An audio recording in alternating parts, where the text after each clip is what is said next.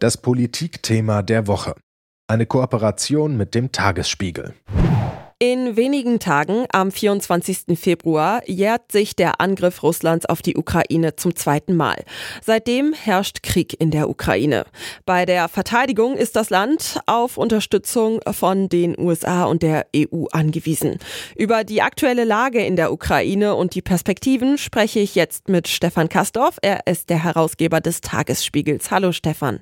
Hallo. Stefan, in äh, der letzten Zeit gab es ja auch immer mehr äh, Berichte über eine mögliche Niederlage der Ukraine. Wie steht es denn aktuell um die Ukraine im Krieg?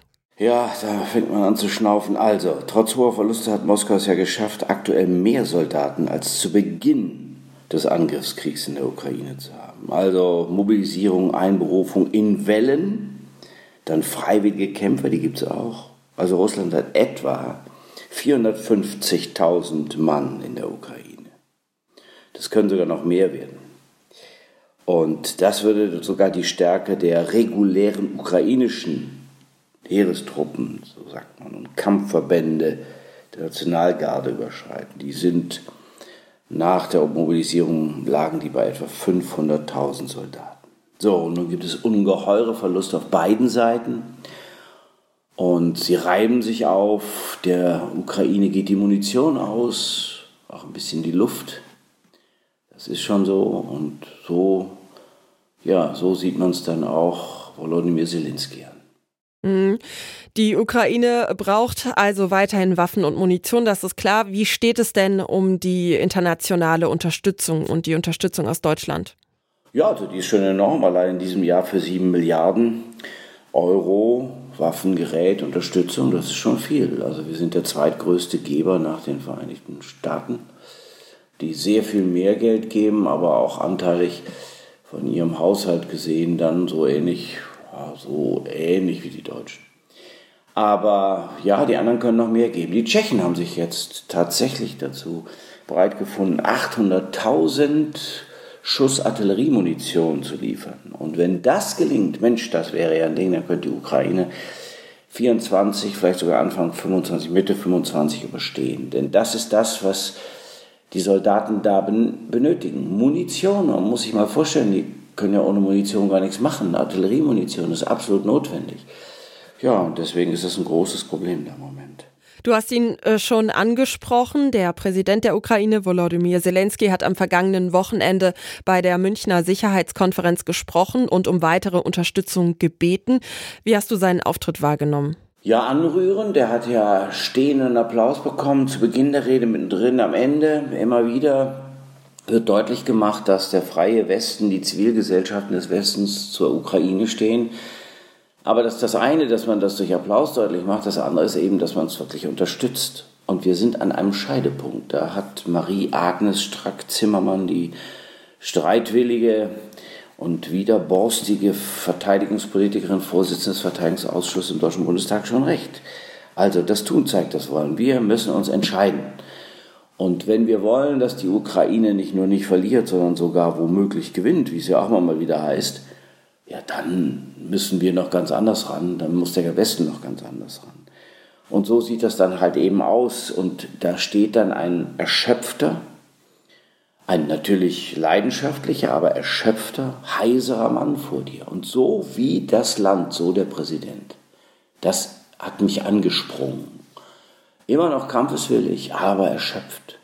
Und wir müssen versuchen, dieser Erschöpfung entgegenzuwirken. Wenn wahr ist, was immer gesagt wird, dass die Ukraine den Kampf für den Westen gegen den Tyrannen Putin kämpft, und wenn wahr ist, dass Putin tatsächlich, wenn er diesen Kampf siegreich bestehen würde, weiter ausgreifen wollte, Baltikum, Moldau, anderes, ja du lieber Gott, dann bleibt doch nach den Gesetzen der Logik, aber auch der Menschlichkeit gar nichts anderes als noch viel, viel stärker sich zu engagieren. Ja, du sagst viel stärker sich zu engagieren. Der Westen muss da noch ganz anders ran. Was stellst du dir darunter vor?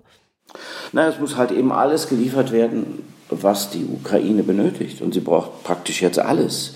Also da fallen ja Panzer aus und Schützenpanzer und Artilleriegeschütze, alles das muss geliefert werden. Und dann, es hilft nichts. Immer wieder diese Geschichte Marschflugkörper Taurus an die Ukraine.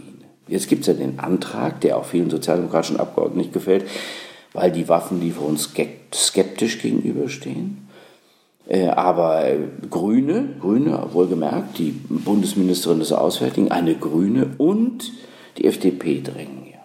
Also, die Ampelfraktionen fordern, Militärhilfe bereitzustellen, die die Wiederherstellung, ich zitiere, der vollständigen territorialen Integrität und Souveränität der Ukraine ermöglicht.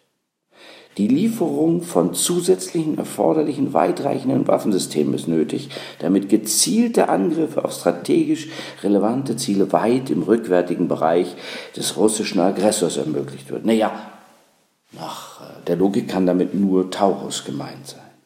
Das ist ein Formelkompromiss, ja, aber er geht weit über das hinaus, was bisher gesagt wurde. Der Kanzler hat ja bisher immer nur gesagt, dass eine Niederlage der Ukraine verhindert werden müsse. Nein, jetzt geht's weiter. So, und das ist ein Formelkompromiss. Also er sagt im Wesentlichen, Scholz kann Taurus liefern, muss aber nicht. Und ich sage, er muss. Eine neue Entwicklung ist der Tod des Oppositionellen Alexei Nawalny, der in den vergangenen Tagen nicht nur in Moskau Proteste und Bestürzung ausgelöst hat. Seine Witwe Julia Nawalnaja hat ebenfalls bei der Sicherheitskonferenz gesprochen. Könnte aus dieser Situation eine neue Bewegung entstehen, die Putin gefährlich werden könnte? Was könnte das auslösen? Also da habe ich wenig Hoffnung, muss ich sagen. Ich hätte eher Hoffnung gehabt, wenn Nawalny im Westen geblieben wäre und von hier aus Einfluss auf das Volk zu nehmen. Aber er wollte ganz partout kein Oppositionsführer im Exil sein. Das ist hochachtenswert, das ist bemerkenswert. Aber er, er, er wusste, denke ich, er wusste, was er damit tut, was er sich damit auch selbst antut. Und seine Frau wusste es auch. Und so stolz sie da steht, Tränen in den Augen und sein Erbe verteidigt und auch fortführen will, so sehr habe ich dann doch die Befürchtung, dass es im Land selbst unterdrückt wird. Wenn 100 Menschen, 100 Menschen, die um Nawalny trauern, schon festgenommen werden, ja gut, was wird Putin tun?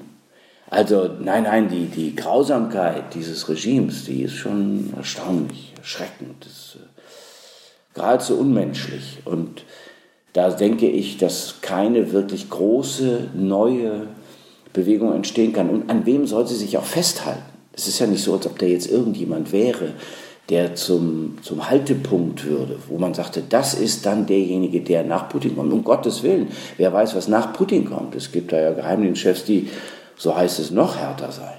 Also ich finde ihn schon hart genug, um das mal vorsichtig auszudrücken. Und äh, nein, meine Hoffnung ist relativ gering. Die Zivilgesellschaft da ist nicht ausgeprägt. Russland war nie demokratisch und ist es leider unter Putin auch nicht geworden, obwohl die Hoffnungen ja wirklich groß waren. Im Gegenteil, es fällt zurück in stalinistische Methoden. Und das, was da geschehen ist und wie es geschehen sein soll, also was dem angetan worden ist mit Einzelhaft und Folterung und allem, Gott, oh Gott, oh Gott, das ist, ähm, das berechtigt nicht zu irgendeiner Hoffnung. Nein, nein, im Gegenteil, wir müssen uns darauf einstellen. Wie sagte der Bundesminister der Verteidigung Pistorius auf der MSC, der Münchner Sicherheitskonferenz, dass es noch Jahrzehnte dauern kann. Jahrzehnte, denn nach Putin kommen andere Putins. Das sagt Stefan Kastorf. Wir haben über den russischen Angriffskrieg auf die Ukraine gesprochen, der mittlerweile seit zwei Jahren andauert. Danke für deine Einschätzung, Stefan. Gerne hätte ich eine andere vorgenommen. Tut mir leid. Ich wünsche einen schönen Tag. Dankeschön. Das Politikthema der Woche. Eine Kooperation mit dem Tagesspiegel.